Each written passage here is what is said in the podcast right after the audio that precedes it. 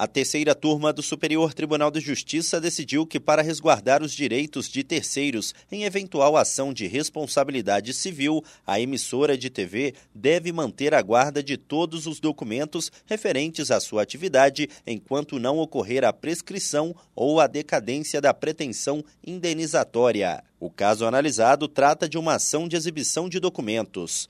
Nela, o autor pedia que o SBT apresentasse arquivo de reportagem sobre maus tratos infantis, na qual foram expostos o nome e a imagem dele. Ele explicou que tem uma filha menor de idade e detém a guarda definitiva dela e argumentou que precisaria ter acesso à matéria para tomar as medidas judiciais cabíveis devido ao potencial dano decorrente do conteúdo veiculado. O pedido foi julgado procedente e o Tribunal de Justiça de São Paulo manteve a decisão. De acordo com a Corte Estadual, o prazo para manutenção do arquivo de reportagens pela emissora deve ser o mesmo estabelecido no Código Civil para a prescrição da pretensão indenizatória, ou seja, três anos, pois o conteúdo se destina à instrução da ação de reparação civil.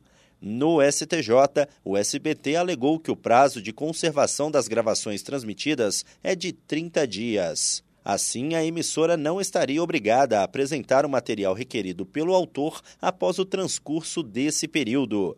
O colegiado da terceira turma negou o provimento a esse recurso. O relator, ministro Ricardo Vilas Boas Cueva, explicou que deve incidir por analogia a disposição contida no artigo 1194 do Código Civil, que obriga a guarda pela sociedade empresária de todos os documentos enquanto não ocorrer a prescrição ou a decadência do direito correspondente aos atos neles consignados.